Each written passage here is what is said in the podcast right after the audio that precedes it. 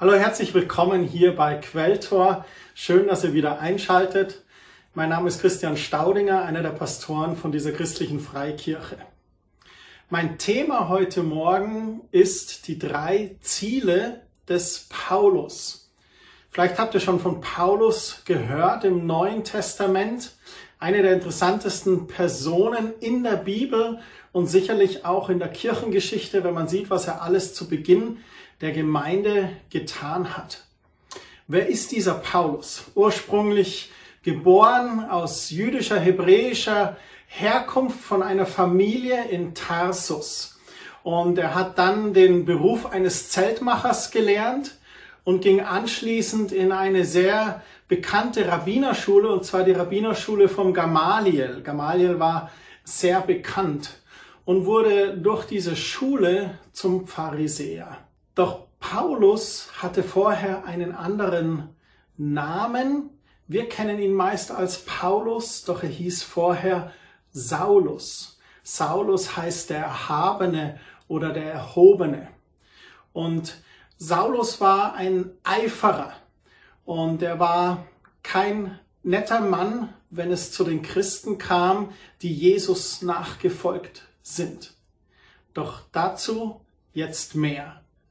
All dies, was ich gerade eingangs erzählt habe, kann man nachlesen in der Apostelgeschichte oder auch im Philipperbrief, den Paulus selbst geschrieben hat, wo er sich beschreibt. In Philipper 3, Vers 6, da spricht Paulus darüber, wie er vorher war, als er noch Saulus hieß. Er sagt, er bezeichnet sich als Verfolger der Gemeinde. Was für eine krasse Aussage eigentlich von ihm selbst.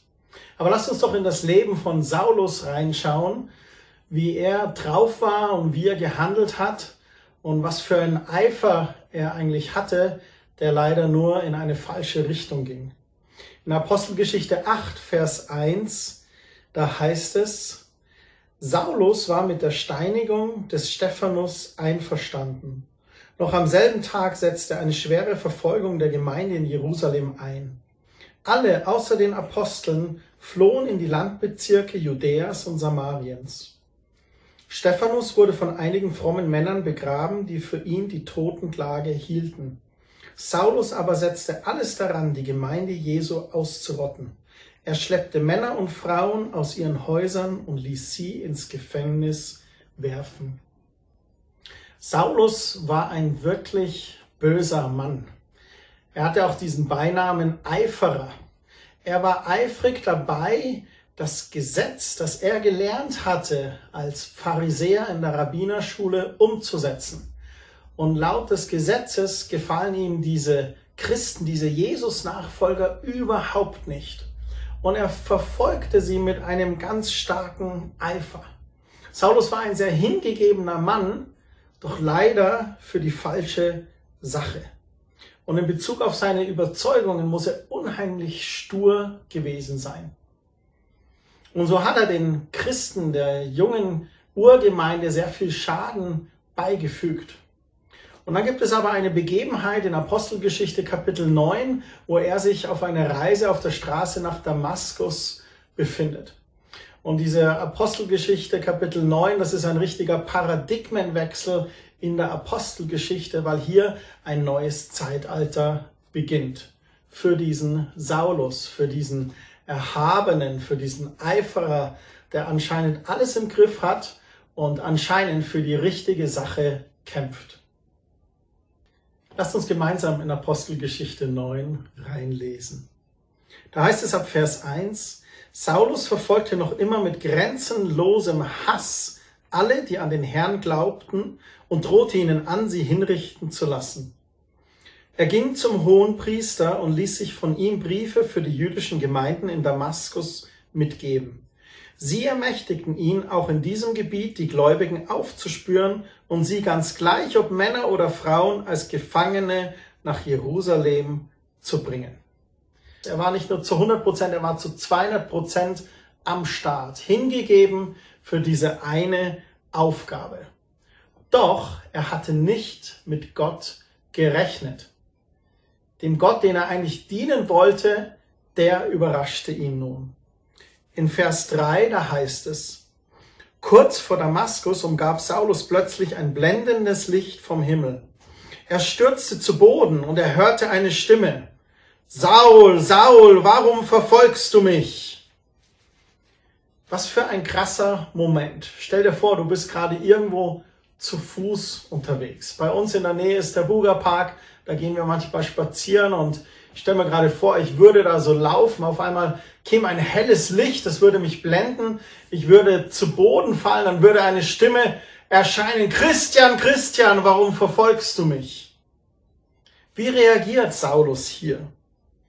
Im Vers 5 heißt es, dass Saulus fragt, wer bist du, Herr? Er will wissen, wer das ist, aber da kommt diese Ansprache Herr, was übersetzt wird im Neuen Testament auch als Meister oder Rabuni. Wer bist du, Herr? Saulus musste einen unheimlichen Respekt vor dieser Erscheinung gehabt haben. Und die hätte ich wahrscheinlich auch. Und die Stimme antwortet ihm, ich bin Jesus, den du verfolgst. Und da begegnet ihm Jesus selbst auf dieser Straße als helles Licht. Im Vers 6 heißt es dann, steh auf und geh in die Stadt, dort wird man dir sagen, was du tun sollst. Im Kapitel liest man dann weiter, dass er nach Damaskus geht und dass er zu einem Ort geht, den Jesus ihm beschrieben hat. Und dort ist er dann und er ist blind, er ist mit Blindheit geschlagen. Und es heißt von ihm, dass er so schockiert ist, dass er drei Tage und Nächte nichts essen und nichts trinken möchte. Wir hüpfen zu Vers 13, da spricht Jesus mit Hananias. Und Hananias antwortet, aber Herr, wandte Hananias ein, ich habe schon von so vielen gehört, wie grausam dieser Saulus deine Gemeinde in Jerusalem verfolgt. Außerdem haben wir erfahren, dass er eine Vollmacht der hohen Priester hat, auch hier alle gefangen zu nehmen, die an dich glauben. Hananias bekommt von Gott den Auftrag, zu diesem Saulus zu gehen. Und Hananias gefällt das überhaupt nicht. Er hat Angst vor ihm. Er hat gehört von Saulus, wie er die Christen abgeschlachtet hat, wie er Stephanus hat umbringen lassen. Im Vers 15 heißt es dann, doch der Herr sprach zu Ananias, Geh nur, ich habe diesen Mann dazu auserwählt, mich bei allen Völkern und Herrschern der Erde, aber auch bei den Israeliten bekannt zu machen. Dabei würde er erfahren, wie viel er um meinetwillen leiden muss. Da heißt es weiter, Hananias gehorchte. Er ging in das Haus des Judas, fand dort Saulus und legte ihm die Hände auf. Lieber Bruder Saulus, sagte er, Jesus der Herr, der dir unterwegs erschienen ist, hat mich zu dir geschickt, damit du mit dem Heiligen Geist erfüllt wirst und wieder sehen kannst. Wie dankbar muss Saulus gewesen sein, dass Hananias gehorsam war. Dass er, trotzdem er die Angst hatte, auf Gott vertraut hat, auf Gott gehorcht hat und hingegangen ist zu ihm. Und was für eine krasse Aussage von Gott. Dieser Saulus, der die Christen verfolgt hat, den hat Gott auserwählt. Weil er wusste, Saulus hatte Qualitäten. Saulus hatte eine gewisse Sturheit, wenn es zu einem Auftrag kam. Saulus hatte einen Eifer und eine Hingegebenheit, wie man sie wahrscheinlich seltenst gefunden hat. Und dann sagt er, dieser Mensch, der soll für mich das Evangelium in ganz Jerusalem, Israel und über die Grenzen hinaus verbreiten. Und Saulus erlebt da jetzt sein ganz eigenes Pfingstfest. Hananias kündigt ihm an, du wirst mit dem Heiligen Geist erfüllt werden und damit du wieder sehen kannst. Man liest dann weiter in dem Kapitel 9, dass im selben Moment da fiel es Saulus wie Schuppen von den Augen. Er konnte wieder sehen. Und er stand auf und ließ sich taufen. Und nachdem er gegessen hatte, erholte er sich schnell und einige Tage blieb Saulus bei der Gemeinde in Damaskus. Saulus erkennt den Messias und lässt sich taufen. Und mit demselben Eifer, mit dem er die Christen verfolgt hat, gibt er sich nun seinem neuen Ziel hin. Jesus und das Evangelium zu verkünden. Er wechselt quasi die Fronten. Vom extremsten Verfolger der Christen wird er zu einem der stärksten Befürworter der Christen. Und wie er im zweiten Korintherbrief Kapitel 5 Vers 17 später schreiben wird, das Alte ist vergangen und siehe, alles ist neu geworden. Wie geht es nun weiter mit Saulus, der zum Paulus wird? In Apostelgeschichte 9, Vers 20, in der Hoffnung für alle Übersetzungen, da ist das Kapitel überschrieben mit aus dem Verfolger wird ein Verfolgter. Was passiert hier jetzt erstmal mit Paulus? Das heißt, gleich nach seiner Taufe begann er in den Synagogen zu predigen und zu verkündigen, dass Jesus der Sohn Gottes ist. Und die Zuhörer, die ihn hörten, die waren echt fassungslos. Sie fragten unglaublich, hey, ist das nicht der da in Jerusalem, der die Christen verfolgt hat? Und nun ist er hierher gekommen, um auch die Gläubigen in Damaskus zu verkaufen und uns an die Hohenpriester in Jerusalem auszuliefern? Oder was läuft hier ab? Sie trauten ihm nicht. Das heißt im Vers 22, Saulus konnte aber immer überzeugender beweisen, dass Jesus der versprochene Retter ist, sodass die Juden in Damaskus schließlich keine Einwände mehr vorbringen konnten. Derselbe negative Eifer des Saulus wird zum positiven Eifer des Paulus. Und trotzdem heißt es dann, dass einige beschlossen, nach einiger Zeit Saulus zu töten. Einige trauten der Sache nicht. Einige waren sich unsicher. Wie kann es sein? Erst den Stephanus steinigen und die anderen Christen verfolgen. Wir trauen ihm nicht so ganz. Und Paulus erfuhr von diesen Plänen, dass sie ihn töten wollten und sie bewachten die Stadttore, damit er nicht rauskam aus der Stadt. Und dann passiert was ganz Skurriles in Apostelgeschichte 9, Vers 25. Da ließen einige aus der Gemeinde ihn nachts in einem Korb die Stadtmauer hinunter. Paulus muss in einem Korb am Seil heruntergelassen werden, um zu fliehen. Nachdem Saulus dann in Jerusalem angekommen war, da versuchte er sich dort der Gemeinde anzuschließen. Also er reist von Damaskus nach Jerusalem. Aber alle hatten Angst vor ihm, weil sie nicht glauben konnten, dass er sich wirklich zu Jesus bekannte. Und jetzt taucht eine Person auf, mit denen Paulus dann eine lange Freundschaft verbinden wird. In Apostelgeschichte 9, Vers 27, da heißt es, endlich nahm sich Barnabas seiner an. Er brachte ihn zu den Aposteln und berichtete dort, wie Saulus auf der Reise nach Damaskus den Herrn gesehen hatte. Er erzählte, dass Jesus zu Saulus geredet und dieser dann in Damaskus furchtlos im Auftrag Jesu die rettende Botschaft verkündet hatte. Nun erst wurde Saulus von der Gemeinde in Jerusalem herzlich aufgenommen. Er ging bei ihnen aus und ein und predigte unerschrocken im Namen des Herrn. Aus dem Wort Gottes wissen wir dann auch weiter, dass Paulus nun erstmal auch ein paar Jahre in der Stille und im Studium verbrachte, um zu verarbeiten, was er eigentlich da in Damaskus erlebt hatte. Für ihn begann jetzt ein ganz neues Studium der Schriften, und zwar unter der Leitung des Heiligen Geistes. Und wir können das im Wort Gottes nachlesen. Der Geist macht lebendig, aber der Buchstabe tötet. Was ist damit gemeint?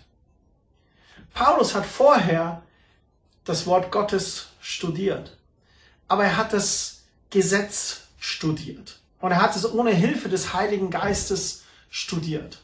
Und daraus wurde dieser Saulus, dieser Eiferer, der die Christen verfolgt hatte. Und nun, getauft im Heiligen Geist, beginnt ein neues Studium der Schriften. Und der Geist Gottes offenbart ihm was er dort liest. Das ist auch eins meiner Gebete. Jedes Mal, wenn ich die Bibel aufschlage und beginne zu lesen in meiner stillen Zeit, da bitte ich auch und sag, Heiliger Geist, offenbar mir, was das Wort Gottes hier sagt. Zeig mir, was hier gemeint ist. Was möchte Gott mir hier sagen? Paulus zog dann los und eroberte in den Jahren seines Wirkens durch seine Missionsreise und auch seine Briefe an die Gemeinden ganz viel Land für Jesus. All das lässt sich in der Schrift nachlesen. Und der Großteil der Briefe des Neuen Testamentes entstand eben aus seiner Feder. Wie schon vorhin zitiert, der Brief an die Korinther, dann an die Galater, Epheser, Philippa, Kolosser und einiges mehr. Und dann, ganz am Ende seines Lebens, kommt er sogar bis nach Rom und schreibt dort einen der, ja, wahrscheinlich der wichtigste Brief des Neuen Testaments, meine persönliche Meinung, an die Römer. Wenn ich da jetzt so drüber nachdenke, ist es uns nicht genauso ergangen? Wenn ich in meinem eigenen Leben überlege, dann stelle ich fest, ich bin christlich aufgewachsen, erzogen worden, aber ich hatte dann mit 16 Jahren nochmal ganz bewusst ein Hinwendungserlebnis zu Jesus hin und habe mit 16 Jahren auch die Geistestaufe erlebt. Und das war nicht so krass wie bei Paulus natürlich, aber mir ging es ähnlich, dass ich dann auf einmal Dinge anders betrachtet hatte. Dass wir bei manchen Sachen, die ich dann im Wort Gottes erneut gelesen habe, auf einmal das, ja, wie wenn die Schuppen von den Augen fielen. Wir wenden uns Gott zu, wir bekehren uns, wir folgen ihm nach und dann beginnt eine Entdeckungsreise durch Gottes Wort. Wir erkennen, was uns in Christus geschenkt ist. Wir verarbeiten auch unsere Verletzungen und unsere Vergangenheit und wir erneuern unseren Blick für das Vaterherz Gottes und vieles anderes mehr. Bevor Paulus wirklich in diesen Dienst für Gott gehen konnte, hatte er das ähnlich. Er blieb erstmal dort bei der Gemeinde, zog sich zurück, studierte die Schriften, war einige Zeit damit beschäftigt und dann war er so weit, dass er sagte, okay, Gott, jetzt legen wir los. Ich hatte schon erwähnt, was der Name Saulus bedeutet, der Erbetene oder der Erhabene oder Erhobene. Und nach seiner Bekehrung hatte er den Namen Paulus. Paulus kommt aus dem Lateinischen und bedeutet der Kleine, der Geringe, der Niedrige. Was für ein Symbol für diese Unterordnung von Paulus Jesus gegenüber. Und er war einfach hingegeben und wollte Jesus dienen. Was war nun Paulus neue Mission? Jetzt kommen wir zu dem eigentlichen Titel dieser Botschaft. Und ich nenne es die drei Ziele von Paulus. Relativ spät in seinem Leben schrieb Paulus den Brief an die Römer. Es war schon immer sein Wunsch, nach Rom zu gelangen. Und das ist eine Geschichte für sich, weil er auf dem Weg nach Rom Schiffbruch erlitt und dann nach Malta kam und Malta für ihn sehr herausfordernd war, aber er schlussendlich auch in Malta sich Gott erwiesen hat und sogar eine kleine Erweckung in Malta ausgebrochen ist. Und dann ging es für ihn weiter nach Rom. In Rom kam er dann in Hausarrest und hat dort im relativ hohen Alter dann aber Briefe geschrieben und eben den Brief an die Römer. Und da heißt es im Kapitel 1, die Verse 14 bis 16 folgendermaßen. Ich lese das aus der Schlachterübersetzung. Sowohl Griechen als auch Nicht-Griechen, sowohl Weisen als auch Unverständigen bin ich ein Schuldner. Dementsprechend bin ich, so viel an mir ist, willig, auch euch, die ihr in Rom seid, das Evangelium zu verkündigen. Denn ich schäme mich des Evangeliums nicht, ist es doch Gottes Kraft zum Heil jedem Glaubenden, sowohl dem Juden zuerst als auch dem Griechen. Er nutzt hier drei Worte, die meine Aufmerksamkeit bekommen haben, schon vor ganz vielen Jahren. Und für mich ist es wie die drei Hauptziele von Paulus oder fast wie wie ein Erbe von Paulus, wo er ganz deutlich sagt, was ihm wichtig ist. Im Vers 14, da beschreibt er Griechen oder Nicht-Griechen, sowohl Weise auch als Unverständige. Man könnte jetzt sagen, äh, sei es jung oder alt, Mann oder Frau. Ähm, einfach jeder Person sagt er, bin ich ein Schuldner. Das ist das erste Wort. Schuldner. Er beschreibt sich als schuldig. Warum schuldig? Schuldig, weil er die Christen so lange verfolgt hat? Oder fühlt er sich schuldig, all das, was er falsch gemacht hat, nun wieder gut zu machen? schuldig an so viel Mord und Totschlag, dass er auch das wieder gut machen will? Oder ist er einfach allen etwas schuldig, Griechen als auch Nicht-Griechen, sowohl Weisen als auch Unverständigen, nämlich das eine schuldig, die Botschaft des Evangeliums zu bringen? Ich glaube, es ist letzteres. Stell dir doch mal vor, du bist in einem brennenden Hochhaus. Und nun gibt es in diesem Hochhaus zwei Treppenhäuser. Du bist mit einer Gruppe von Leuten dort und du weißt, das Treppenhaus auf der rechten Seite von dir aus gesehen, da brennt es. Und das Treppenhaus auf der linken Seite, da brennt es nicht. Und jetzt stell dir vor, du würdest den anderen nicht sagen, dass hier der Weg ins Verderben führt. Und du siehst, wie sie alle in dieses Treppenhaus rennen und du würdest nicht reagieren. Das wäre absolut falsch. Und ich glaube, Paulus fühlt sich genauso. Paulus möchte den Menschen sagen, hey, hier ist das Treppenhaus, was in die Freiheit führt. Hier ist der Weg, der zum Leben führt. Hier findest du Jesus. Hier findest du Versöhnung mit deinem Vater im Himmel, mit deinem Schöpfer, der dich geschaffen hat. Und ich glaube, das meint er, wenn er sagt, ich bin ein Schuldner. An anderer Stelle erwähnt er das auch in der Schrift, wo er sagt, ich habe Jesus erlebt und ich möchte das weitergeben. Ich kann es nicht für mich behalten. Und da fühlt er sich schuldig. Da möchte er seine Pflicht erfüllen und die frohe Botschaft weitergeben. Im Vers 15 sagt er, ich bin willig, auch euch, die ihr in Rom seid, das Evangelium zu verkündigen. Er ist willig. Er sagt, ich will das tun. Wir haben gelesen, dass Jesus zu ihm sagt, ich habe dich berufen und ich möchte, dass du mir dienst, das Reich Gottes zu bauen. Nachdem Ananias zu Saulus damals kam und für ihn betet und eine Geistestaufe erlebt und die Blindheit verschwindet, meine Menschen haben einen freien Willen. Er hätte genauso sagen können, okay, gut, jetzt geht's mir wieder besser und ja, ich habe einen Fehler gemacht, aber Gott vergibt mir ja und okay, gut, dann werde ich jetzt wieder Zeltmacher, ich werde wieder Zelte bauen und ähm, alles wird gut. Aber das sagt er nicht. Paulus ist nicht 100%, erst 200% hingegeben.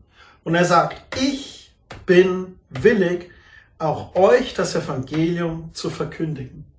Ich bin schuldig, euch diese frohe Botschaft zu bringen. Ich bin willig, es euch zu verkündigen.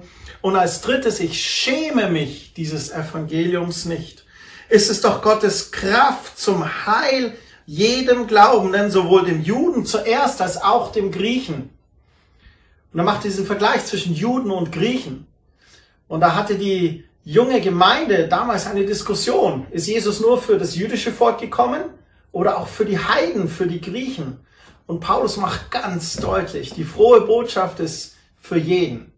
Sei es Jude oder Grieche, sei es Weise oder Unverständige, Mann oder Frau, jung oder alt, reich oder arm, egal wem.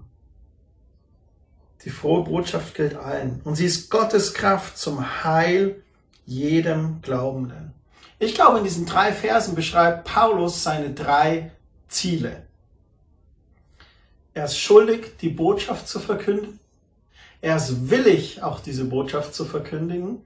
Und er sagt, ich schäme mich nicht dafür. In seinem Brief an die Kolosser, da beschreibt Paulus nochmal diesen Eifer, diese Hingabe, die in ihm steckt und die mir imponiert, wo ich sagen möchte, wow, das Paulus mir echt Vorbild, da möchte ich ihm eigentlich nachahmen. Das steht in Kolosser 1, die Verse 28 und 29. Da schreibt er, diesen Christus verkünden wir euch. Mit aller Weisheit, die Gott mir gegeben hat, ermahne ich die Menschen und unterweise sie im Glauben, damit jeder Einzelne durch die Verbindung mit Christus reif und mündig wird. Das ist sein Ziel, das ist seine Hauptabsicht. Menschen sollen Christus kennenlernen. Und er sagt sogar, dass er die Menschen sogar ermahnt. Also nicht nur so als Vorschlag, hey, schlag dir Jesus vor und so, sondern er sagt zu ihnen sogar, hey, hey, du brauchst Jesus. Und er unterweist sie im Glauben, damit die Menschen durch diese Verbindung mit Christus reif und mündig werden. Und im Vers 29, da heißt es, Das ist das Ziel meiner Arbeit, dafür kämpfe ich und dafür mühe ich mich ab. Das ist wie sein Slogan oder sein Claim. Das ist wie, zum Beispiel für Quelltor haben wir uns auch überlegt, okay, was ist uns in Quelltor wichtig? Und wir haben sieben Werte definiert und wir haben einen Claim, einen Slogan, der heißt Gott erleben und Heimat finden. Wir möchten, dass Menschen Gott wirklich lebendig erleben. Und unser Wunsch ist auch, dass sie eine geistliche Heimat finden, aber auch eine Heimat, wo Gemeinschaft gelebt wird. Niemand soll alleine durchs Leben gehen. Und Paulus beschreibt hier seinen Claim. Das ist das Ziel meiner Arbeit, dafür kämpfe ich und dafür mühe ich mich ab. Christus, der mit seiner Macht in mir wirkt, schenkt mir die Kraft dazu. Vorher zu 200 Prozent die Christen aus Eifer verfolgt und nun ist er zu 200 Prozent eifrig mit all seiner Kraft, Menschen zu Jesus zu führen und sie in eine Reife und in eine Mündigkeit in ihrer Beziehung zu Jesus zu bringen. Jetzt sagst du vielleicht, ja Christian, das ist Paulus, du redest von Paulus, aber ich, ich bin doch nicht Paulus. Was bedeutet es für dich trotzdem? Paulus hat nochmal geschrieben im Brief an die Korinther. 2. Korinther Kapitel 5, die Verse 18 bis 20. Alles aber haben wir von Gott, der uns mit sich selbst versöhnt hat, durch Christus und uns den Dienst der Versöhnung gegeben hat. Überraschung! Wir Christen haben einen Dienst der Versöhnung, den wir empfangen haben. Im Vers 19 heißt es weiter, nämlich, dass Gott in Christus war und die Welt mit sich selbst versöhnte, ihnen ihre Übertretungen, ihre Sünden nicht zurechnete und in uns das Wort von der Versöhnung gelegt hat. Christus kam auf diese Erde und ist gestorben für uns stellvertretend, hat dadurch Versöhnung für uns Menschen mit unserem Vater im Himmel geschaffen und er rechnet uns unsere Übertretungen, unsere Sünden nicht mehr an und hat in uns ein Wort der Versöhnung hineingelegt. Das heißt, dass in uns auch eigentlich dieser Herzschlag spürbar sein wollte, Menschen aufzurufen zu dieser Versöhnung mit ihrem himmlischen Vater. Im Vers 20 heißt es dann, so sind wir nun Gesandte an Christi Stadt, indem Gott gleichsam durch uns ermahnt. Wir bitten für Christus, lasst euch versöhnen mit Gott. Wir sind Gesandte an Christi Stadt. Wir sind Gottes Hände hier auf Erden. Wir sind Gottes Augen auf Erden, die wir die Not erkennen dürfen. Wir sind Gottes Mund auf Erden. Wir sollen mit unserem Mund trösten und helfen. Wir sind Gottes Ohren hier auf Erden, um denen zuzuhören, die leiden oder die sich etwas von der Seele reden wollen. Und wenn wir all dieses wahrnehmen, mit unseren Sinnen, mit unseren Augen sehen, mit unseren Ohren hören, dann sind wir Gottes Hände und seine Füße. Dann sind wir berufen, hinzugehen und Menschen zu helfen mit unseren Händen. Da sind wir Gottes Werkzeug hier auf Erden und wir sollen ihnen zurufen, lasst euch versöhnen mit Gott. Und da schreibt Paulus so schön im Vers 20, er sagt nicht, so bin ich nun Gesandter an Christi Stadt und ich werde hinausrufen, versöhnt euch mit Gott. Nein, er sagt hier ganz bewusst, so sind wir nun Gesandte an Christi Stadt. Du und ich sind diejenigen auf Erden, die Menschen aufrufen dürfen zur Versöhnung mit Gott. Du bist ein Gesandter Christi. Du bist Gottes Visitenkarte hier auf Erden.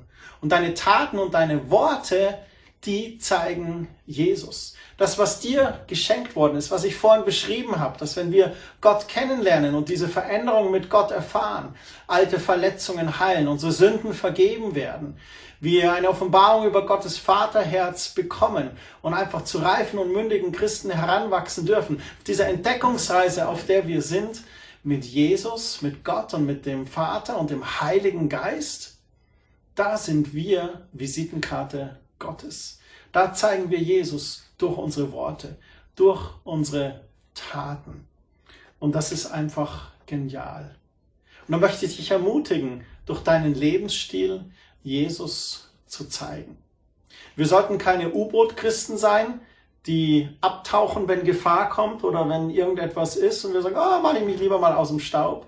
Nein, wir sollten wie ein Segelschiff sein und die Segel voll heißen und dorthin gehen, wo Menschen Jesus brauchen.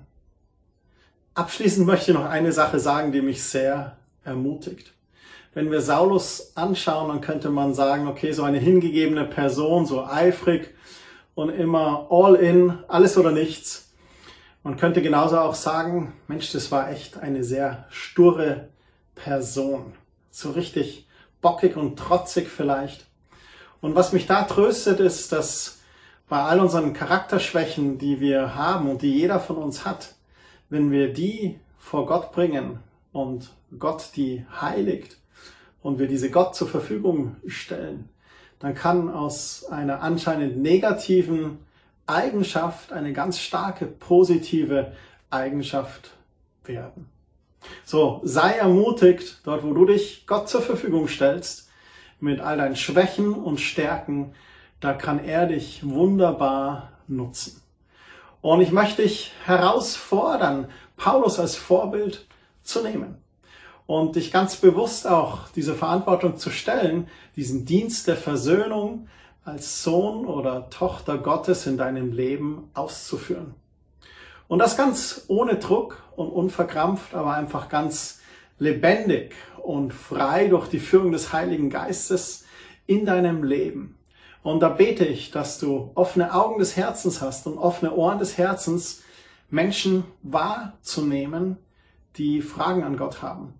Oder von Menschen zu hören und auch zwischen den Zeilen zu hören, den Herzschlag von Menschen wahrzunehmen und da ihnen auch einfach Hilfe und Unterstützung zu sein und ihnen auch zurufen zu können, lass dich versöhnen mit Gott. Ich wünsche euch noch eine sehr gesegnete Woche. Gottes Segen. Alles Gute euch.